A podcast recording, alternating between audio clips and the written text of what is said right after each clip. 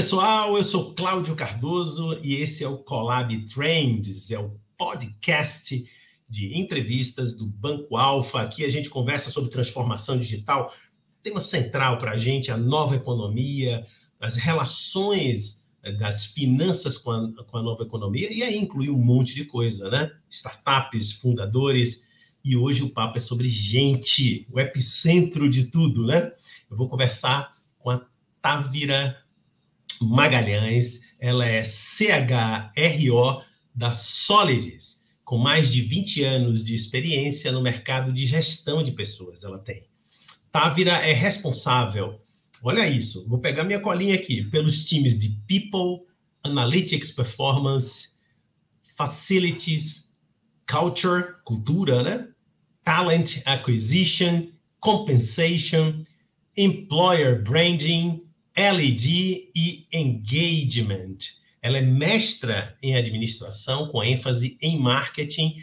Távira é formada em psicologia, professora universitária e pós-graduada em gestão de pessoas em orientação de carreiras. Távira, bem-vinda. Muito bacana conversar com você, uma psicóloga. O assunto é gente hoje, né?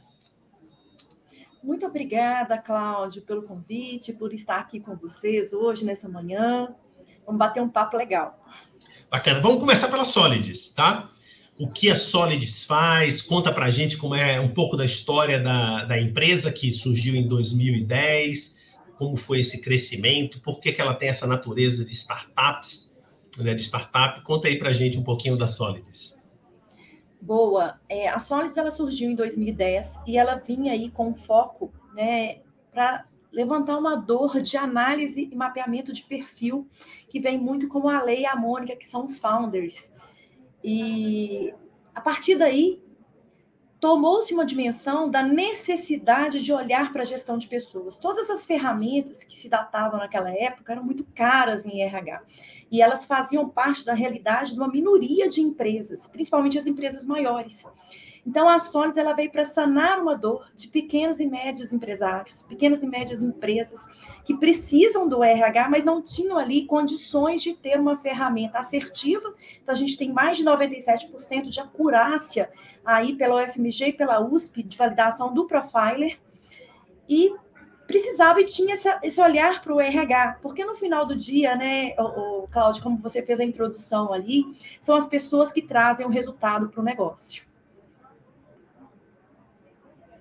Muito bacana, Tavira. Olha só, eu quero trazer uh, essa função que vocês uh, operam com uma visão de, de negócio. Eu sei que muita grana é jogada fora, uh, com, por exemplo, desligamentos, turnover, é, churn, os, os, funcionários saem. Conta para a gente aí, uh, a, a, além da oferta central, que é cuidar dessas pessoas, uma, uma, com atenção, etc., essa oferta para as empresas. Eu imagino que é, o custo de pessoas é, é, algo muito significativo, a depender, inclusive, do porte, é mais ainda. Conta para a gente aí essa otimização que está em jogo. É interessante porque, é, como eu te falei, na fundação da Solids, que foi em 2010, em 2015, ela vai para um franco crescimento. O que, que significa isso? Ela entende que a realidade dos RHs eram planilhas diversas, e que as pessoas tinham dificuldade, os profissionais de RH que estavam à frente de RH tinham dificuldade de fazer análises. Por quê? Como você tem várias planilhas em locais diferentes, você não consegue fazer uma conjunção desses dados. Mesmo que você programe VBA, né, você não consegue fazer um painel que consiga é, alimentar tantos dados, tantas linhas de uma planilha. Então, a gente veio trazendo essa jornada desde o candidato até o que a gente chama de onboarding até o offboarding, né? Que é a entrada até a saída. O que, que significa isso, Cláudio, pessoal? Significa que quando você vai fazer o processo de divulgação da vaga, a pessoa ainda é candidata, aquele encantamento, né? Ela se interessar ao processo, você precisa ter tudo no lugar. Porque aquele candidato, ele pode evoluir para ser um colaborador ou não. E a gente vê que uma grande dor no mercado ainda é o não retorno de um processo seletivo que as pessoas fazem um processo seletivo e caem no vazio, elas não têm um retorno. Então, você ter ali um processo de automatização que vai disparar para ele um retorno de agradecimento, ou qual fase ele está e quando ele vai estar, já muda a cara do seu processo seletivo. E aí, quando ele se torna um colaborador, ele faz a emissão dos documentos. E a gente sabe que a gente está no modelo híbrido e muito mais remoto, né? Assim, para entrega de documentos, né, com a tecnologia hoje a nosso favor, então ele vai disparar todos aqueles documentos por, um processo de uma plataforma. Então, vai receber, o, do outro lado, o profissional que está à frente do RH, ele vai receber a documentação. Essa documentação ela tem que ser enviada. A gente sabe que a gente aí é regido no Brasil por algumas regras, e a gente tem aí o E-Social, que a gente precisa fazer o envio. Então, eu preciso enviar antes do processo de admissão.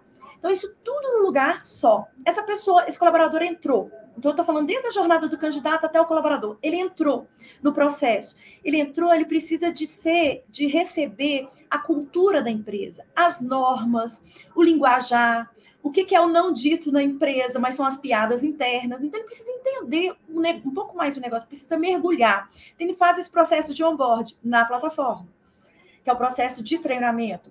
Depois, ele precisa ser avaliado no período de experiência, ele precisa ser avaliado depois futuramente numa avaliação de desempenho com relação às entregas dele. Então, tudo isso, todos esses subsistemas estão na plataforma. Você vai fazendo a jornada dele.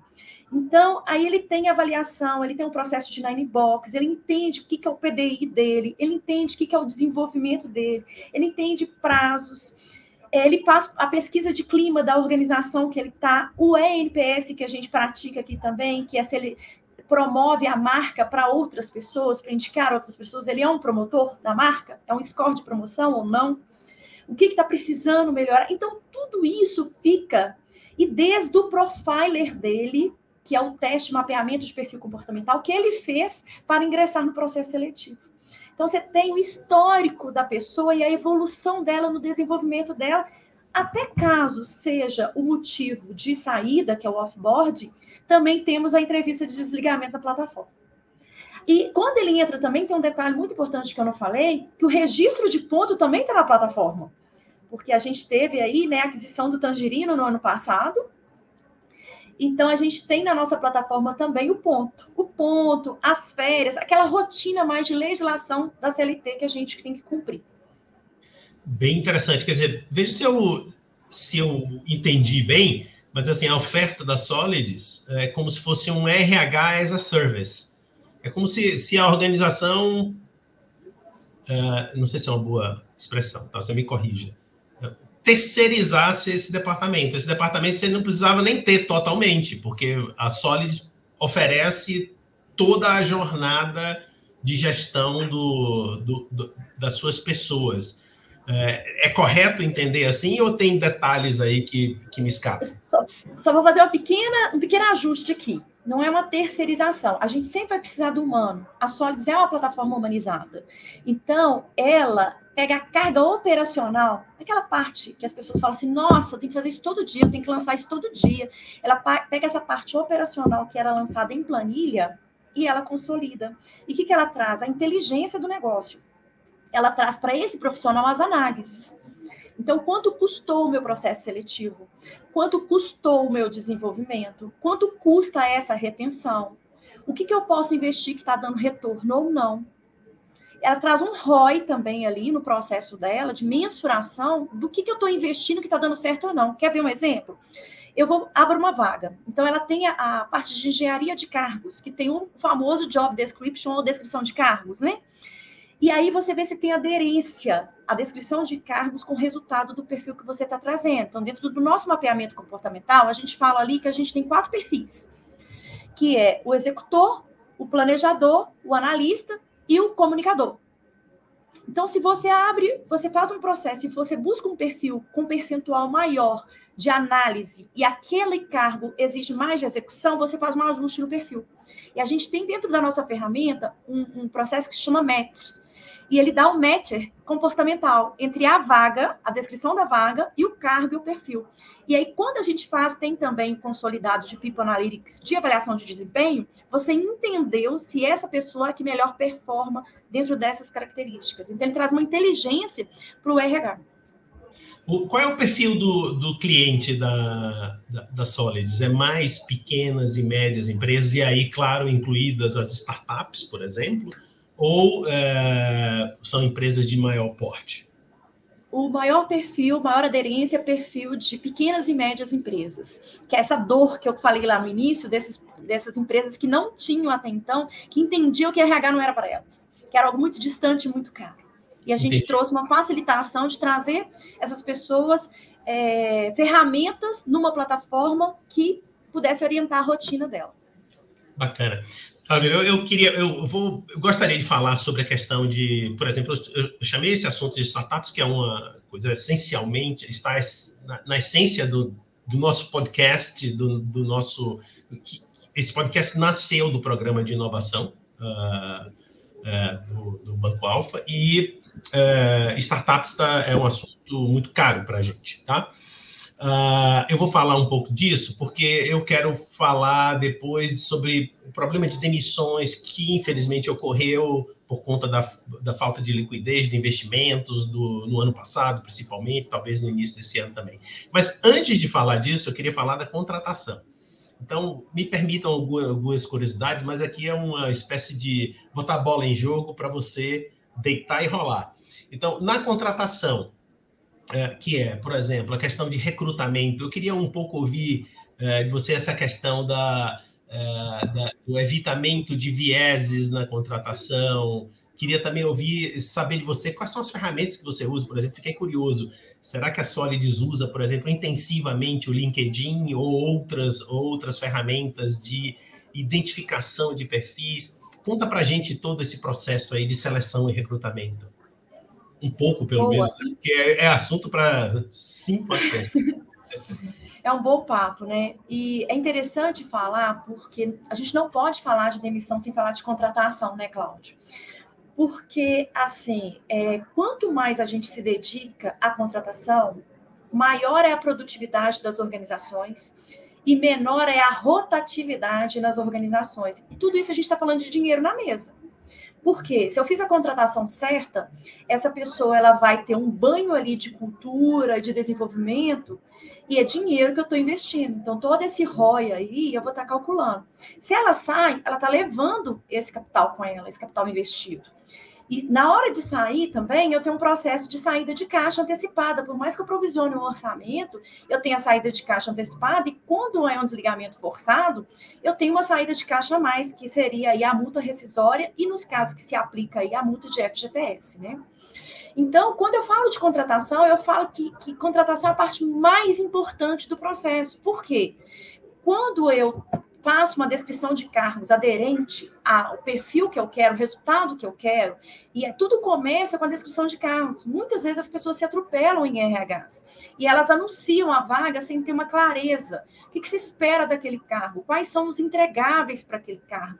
O que, que aquele cargo vai trazer a diferença financeira para o negócio, a diferença de imagem do negócio, a diferença de impacto do negócio. Então, tem que mensurar aquele cargo. Esse cargo é o quê? O cargo é um assistente, o cargo é um analista. Às vezes também as pessoas vão divulgar cargo como analista, que era um assistente. Vão divulgar cargo como supervisor, que era um analista sênior. Então eu tenho que fazer engenharia de cargos e pontuar esse cargo. Esse cargo é o quê? Eu preciso do quê nesse cargo? Beleza, eu fiz essa parte, eu estou apta a divulgar a vaga. Então, eu divulgo a vaga em vários canais. Quanto mais amplo seja a minha divulgação, mais currículos e mais perfis interessantes eu vou ter. Então, além de ferramentas como o LinkedIn e outras que a gente tem hoje no mercado, a gente também divulga em grupos de RH a gente divulga em redes de RH para que circule a vaga.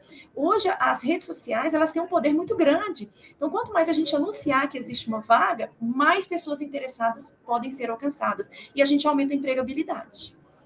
Muito interessante. E, e, na, e na, nas próprias redes sociais, parte é, digamos, uma boa parte das características profissionais uh, das pessoas está lá, né? Não, e, e, algumas comportamentais também, né?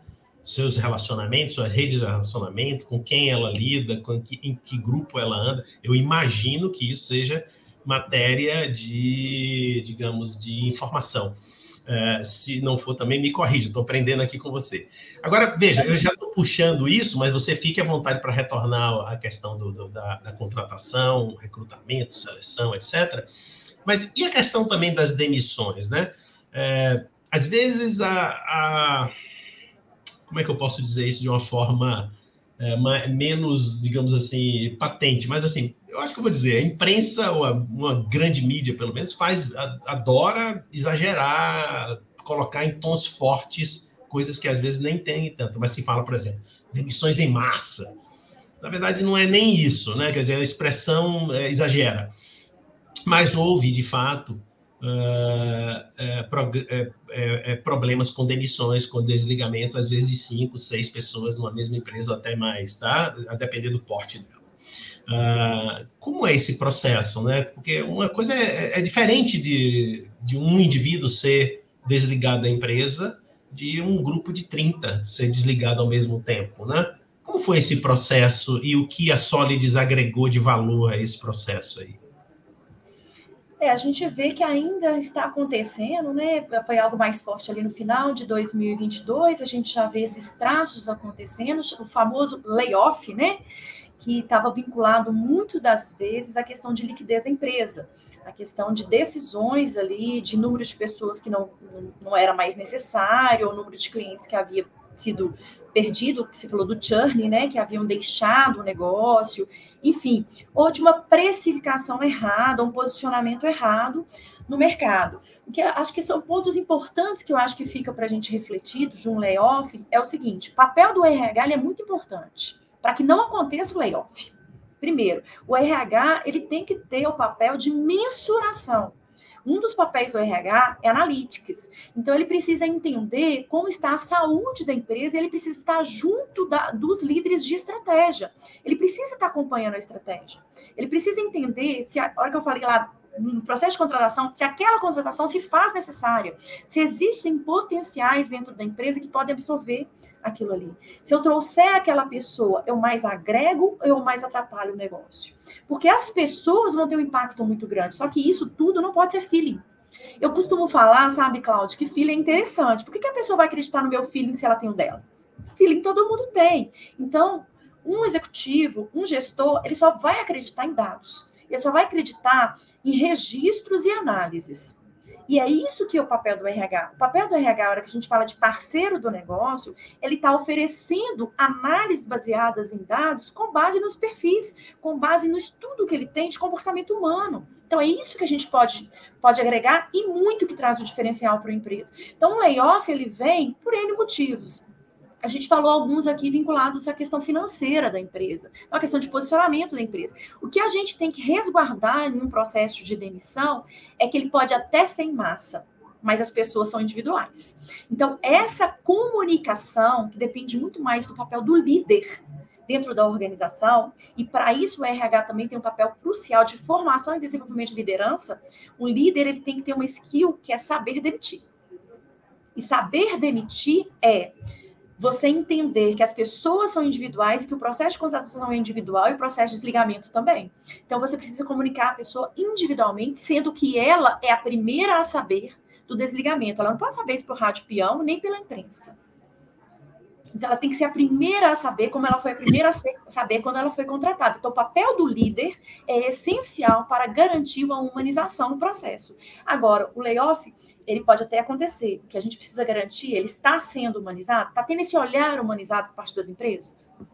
Uhum. Quer dizer, e do, e do, ponto de vista da empresa, em outro contexto, não em, em situações como essa, de layoff, de numeroso, etc., é, é, é, é, se parece com a questão da, da, da opção do consumidor. É, na maioria esmagadora das vezes, eu acredito, é, as pessoas não dizem por que deixaram de frequentar um lugar ou deixaram de comprar um produto ou escolheram por outro. Não, não dão esse feedback, olha, eu estou escolhendo esse, porque ninguém faz isso, né? As pessoas simplesmente escolhem e, e a vida que segue. Mas é, para aquele que perdeu na contenda, na disputa, é importantíssimo saber o que está acontecendo. Então, essa ideia do quiet quitting, né? As pessoas saem, não dizem nada, agradecem, vão embora, mas tem um monte de contribuições que poderia dar para a melhoria da empresa e não, não dá. Como a Solids trabalha com essa informação? Ela consegue agregar isso de alguma forma, de algum jeito quebrar esse gelo e obter algum feedback Conta pra gente aí, esse desafio é cabeludo, né? É, É, o Quiet Quitting, ele ficou mais forte aqui, né? Ele teve uma herança aí dos Estados Unidos e ficou mais forte no Brasil na medida que é, eu atrelo muito essa questão do Quiet Quitting às pessoas, ao papel do líder de novamente e a cultura organizacional. Sabe por quê, Cláudio? Porque se o líder, ele é um líder que ele está dando e recebendo feedback, e eu falo que a gente tem que tratar adulto como adulto. E a gente tem que olhar para o profissional e pensar que ele é adulto, senão ele não é profissional. E as coisas têm que ser ditas, tem que ter orientações. A gente não tem que falar coisas do passado. Existe um termo que está muito em alta, né, que é o feed forward, que ao invés do feedback, que o feedback traz aquela conjuntura de falar coisas que aconteceram no passado, mas que no fundo, assim, é a essência é a mesma, né? O fato como que você dá um feedback pode ser um feed forward, pode ser assim, como que você quer traçar planos de melhoria para o futuro, como que você quer direcionar. Então, esse feedback é com olhar no futuro, assim, olha, não foi legal isso, mas o que, a gente pode fazer para melhorar? É um grande ponto que a gente precisa trazer aí, porque se o líder não está fazendo o papel de líder, de remover os obstáculos para que aquele time seja desenvolvido, ele provavelmente vai perder o time, seja por performance ou seja por desistência silenciosa, que é o famoso quiet quitting, que é a pessoa estava totalmente engajada, ela começa a desinteressar, desengajar, desmotivar e ela simplesmente dá tchau. Ela simplesmente vai em silêncio, né? Aos pouquinhos a, o engajamento dela ela vai reduzindo e esse olhar da liderança ele tem que chamar e falar assim: o que está acontecendo? Me fala o que está acontecendo com você, que é o que a gente chama de one on one, né? Aquele um a um ali que as pessoas estão conversando e falando assim: que está acontecendo com você? Que às vezes uma questão também da vida familiar com a empresa que já não está proporcionando desafio, ah, é o, é o prato cheio para eu sair de qualquer organização. Então, a conversa, eu falo que 90% de, do sucesso de uma liderança se dá pela comunicação. Um líder que não tem comunicação, ele não tem a excelência da liderança. Muito legal. Eu tenho um, um hábito, é, Ávila, de, de numa, num papo desse aqui no Trends, é, disponibilizar na descrição do vídeo no YouTube e do áudio no Spotify é, dicas de coisas que a gente falou. Então, além do, do link para Solids, para o site da Solids, eu vou botar aqui uma, uma, uma conexãozinha para o Quiet Quitting, para as pessoas ouvirem e entenderem o que, que a gente está falando. Essa ideia sua do, do feed forward, eu adorei, né? Não feed, feedback, né? Muito bacana isso, adorei esse conceito. É, vou dizer que a ideia foi minha aqui na família. Ninguém vai acreditar, né? Eu vou roubar a ideia. E não vou dizer para ver se vi. O pessoal, o pessoal vai dizer, ah, foi dali. Mas essa ideia é muito legal. Agora, fora a brincadeira, isso me lembrou um livro. Desculpa um comentário aqui um pouco mais longo na sua entrevista. É um livro muito famoso chamado A Corrosão do Caráter. É muito interessante esse livro. É um livrinho pequeno. Se eu não me engano, é, o, o, o autor é o Sennett. Bom, enfim, eu vou botar no comentário de, de qualquer jeito. A ideia do livro é a seguinte: esse cara escreve no seguinte contexto: as empresas norte-americanas, as pessoas eh, tradicionalmente entravam e passavam a vida inteira na empresa. Né? E isso mudou a partir dos anos 60 nos Estados Unidos, 60, 70, mais tarde aqui no Brasil. Ou seja, hoje sair de uma organização e passar para outra, em algumas indústrias, em alguns segmentos, por exemplo, de desenvolvedores de software, é normal. Assim, a pessoa vai, vem para cá, depois vai para lá, depois... no mundo do mundo financeiro, que é o nosso, também. É, as pessoas mais jovens e até, de certo modo, mais, digamos, atualizadas, elas têm um campo nervoso de oferta de trabalho. Tá? Então, esse cenário que você está falando ganha contornos mais é, importantes, né? O que, é que você acha, né? Porque o mundo hoje está tá em, em ebulição. Alguns é, empregos eles são mais de vida mais longa nas organizações, mas muitos hoje, por sua própria característica, não é nem uma insatisfação com a empresa, é porque surge outra coisa mesmo, né? O que, é que você acha disso? Faz sentido?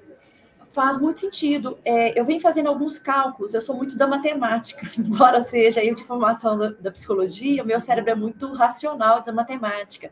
Eu venho fazendo alguns cálculos, Cláudio, é, e a gente vem chegando à conclusão que com um ano e meio a pessoa permanecendo na empresa, a pessoa deu lucro. Com um ano sai zero a zero. quando ela fica esses seis meses adicionais, ela já começou a trazer resultado financeiro para a organização. Então, no passado, é, a gente falava assim, é, muito de taxa de turnover, hoje a gente nem usa muito o termo turnover, que a fórmula é admissão mais demissão sobre 2 vezes efetivo, é, sobre efetivo médio vezes 100. Então a gente nem usa isso porque tem admissão no meio. Então a gente, o mercado está usando muito a fórmula de, rota, de, de desligamento voluntário ou involuntário o que a gente está chamando, né? As pessoas são desligadas voluntariamente ou involuntariamente e tem deixado um pouco de lado a fórmula tradicional ali do, dos primórdios de turnover. Mas quando a gente fala disso, a gente fala o seguinte: com um ano e meio a pessoa se paga. Então, com um ano, ela inicia o ápice de lucro para a empresa. Às vezes tem algumas pessoas que são fora da curva, os gêniozinhos, e eles trazem até com seis meses. A gente costuma falar que três meses é um período de rampagem, de aprendizagem, de investimento, e depois ali começa a fazer aquela troca né, entre o capital investido e capital retornado. Então, o que, que a gente precisa pensar? Que o que se falava daqueles empregos vitalícios, isso não existe mais na prática atual. A gente fala de, um, de uma conjunção de gerações. E a gente fala que essa geração é uma geração sedenta por desafios e sedenta por conhecimento. Tem até um ponto que às vezes ela fica no conhecimento superficial que a gente precisa ajudar um pouco a geração de agora, principalmente assim, pessoal da geração X, como o meu caso, né? A gente ajuda a galera agora a aprofundar um pouco mais alguns níveis e não ficar no mundo superficial. Mas a galera quer experienciar, vivenciar. Então é uma galera que vai ficar aí no máximo a gente vai falar daqui uns dias, a gente já está falando de uma nova métrica de um ano e meio. E isso está chegando para a gente já, principalmente os profissionais de tecnologia, que tem hoje um mercado global de possibilidades de trabalhar. Mas a gente falava da cidade que você mora, você procurava emprego. Hoje a gente falava do mundo, as possibilidades que você tem no mundo, de você estar trabalhando em outros países, de forma remota. Então a gente está falando de outro momento pessoal que, graças à tecnologia, a gente tem esse acesso. Muito interessante. É, é, e eu, eu vejo assim, que eu, como eu lhe apresentei aqui, o seu mini bio, né? Tem lá Analytics, né? Números, dados que consubstanciam o seu trabalho.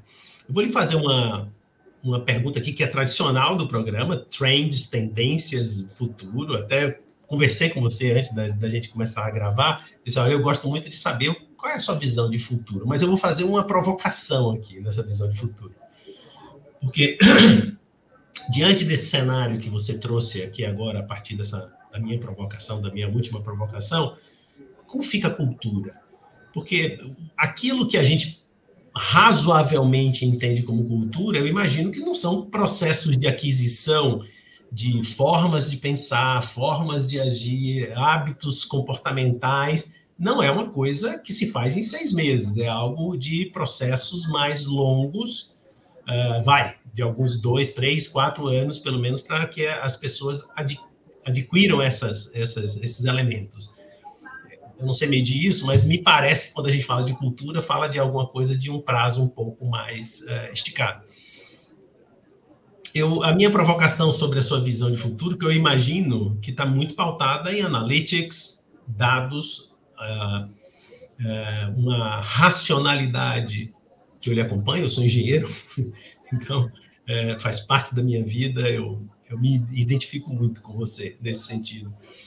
Mas e a questão da cultura ao mesmo tempo, né? Eu gostaria de ouvir uma reflexão sua, uma provocação. É, é, não se sinta em saia justa, tá, Tabira? Porque eu, eu sei que você é um especialista, eu adoraria lhe ouvir sobre esse pensamento. Fica cultura e, ao mesmo tempo, um futuro da gestão de pessoas que, baseada em dados, ao contrário do que se pensa, ela não se torna mais fria, se torna mais humana, porque você identifica necessidades e adequa os serviços às pessoas conforme elas realmente precisam, elas nem sabem que vão precisar. Então, essa é a minha provocação final aí. Ótima provocação. Essa daria um tema para um encontro, tá? Tem muita coisa para falar aí, com essa base em analytics. Porque existe no senso comum um mito que quando você mensura, você perde o humano. A gente tem que quebrar esse mito da sociedade. Quando você mensura, você tem princípios justos muito mais do que subjetivos. Então, quando a gente atrela isso à cultura, e aí eu volto naquela fala que, a, que o processo seletivo é essencial. A cultura ela está desde o processo seletivo. No processo seletivo você precisa ver aderência, o que a gente chama de fit cultural, aderência à cultura. E as coisas têm que ser claras. Eu vou voltar de novo reforçar aquela fala. Estamos tratando com adultos. Então vamos ser transparentes e vamos falar que aqui as coisas são mensuradas. Vamos falar do alinhamento de expectativas. Vamos falar aqui na Solids a gente tem um negócio que é super bacana que eu gostaria de compartilhar com vocês, que a gente fala da nossa política de malefícios no processo seletivo.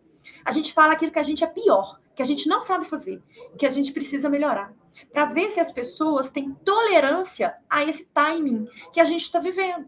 Então, a gente fala das políticas de benefício, óbvio, mas a gente fala também dos malefícios, tanto da área quanto da liderança. A gente compartilha os perfis comportamentais dos times, então as pessoas têm acesso aos perfis das pessoas, as pessoas sabem que se eu estou falando com o executor, eu preciso ser mais objetiva. Se eu estou falando com o analista, o analista ele vai precisar de mais fundamentação para a tomada de decisão dele. Então, como a gente é uma empresa uma plataforma de RH, a gente é especialista em RH, a gente fala de pessoas aqui. E a gente fala sem filtros e sem dedos. Mas uma coisa importante para a cultura é o respeito. Não adianta a gente ter uma pancada de valores numa empresa e a gente não ter o respeito. O respeito permeia por falar a verdade, seja ela qual for. A gente precisa ser baseado na verdade e na transparência. Então, quando a pessoa ela permanece um ano e meio na empresa, mas ela permanece um ano e meio tendo feedbacks, tendo trocas, tendo bate-papos, participando, é, é posicionando, fazendo parte do negócio e conversando de igual para igual, ela consegue também ter ganhos na carreira dela, que ela leva para outras empresas. A gente teve no passado é, seis pessoas que saíram e retornaram para a empresa que foram para o mercado, no mesmo ano, foram para o mercado e voltaram e falaram: eu me adequo a esse tipo de cultura. E tudo bem ela ir voltar. É interessante ela experienciar outras coisas para ela ter comparação, porque é o primeiro emprego dela aqui. E ela precisava fazer essa mudança. E a gente tem esse registro de seis colaboradores que saíram a pedido e voltaram. Isso é um ganho para a empresa e cada dia isso vai, vai, vai ser parte das empresas. A gente tem que abrir um pouco nossa mente para aceitar esse tipo de processo, que vai fazer parte da rotina do RH. Muito legal. Olha, prazer conversar com você, é, Tavira. Sucesso na sua carreira, sucesso para a Solids. Muito obrigado aí pelo seu tempo e por ter aceito o nosso convite. Eu que agradeço, Cláudio, foi muito bom. Agradeço o pessoal por estar acompanhando e estamos à disposição aqui sempre para bate-papos assim. Chegamos ao final de mais um Collab Trends. Hoje eu conversei com a Távira Magalhães, que é CHRO da Solids. Você já sabe, continue nos canais do Alfa, nos acompanhe no Spotify e no YouTube e até o próximo programa.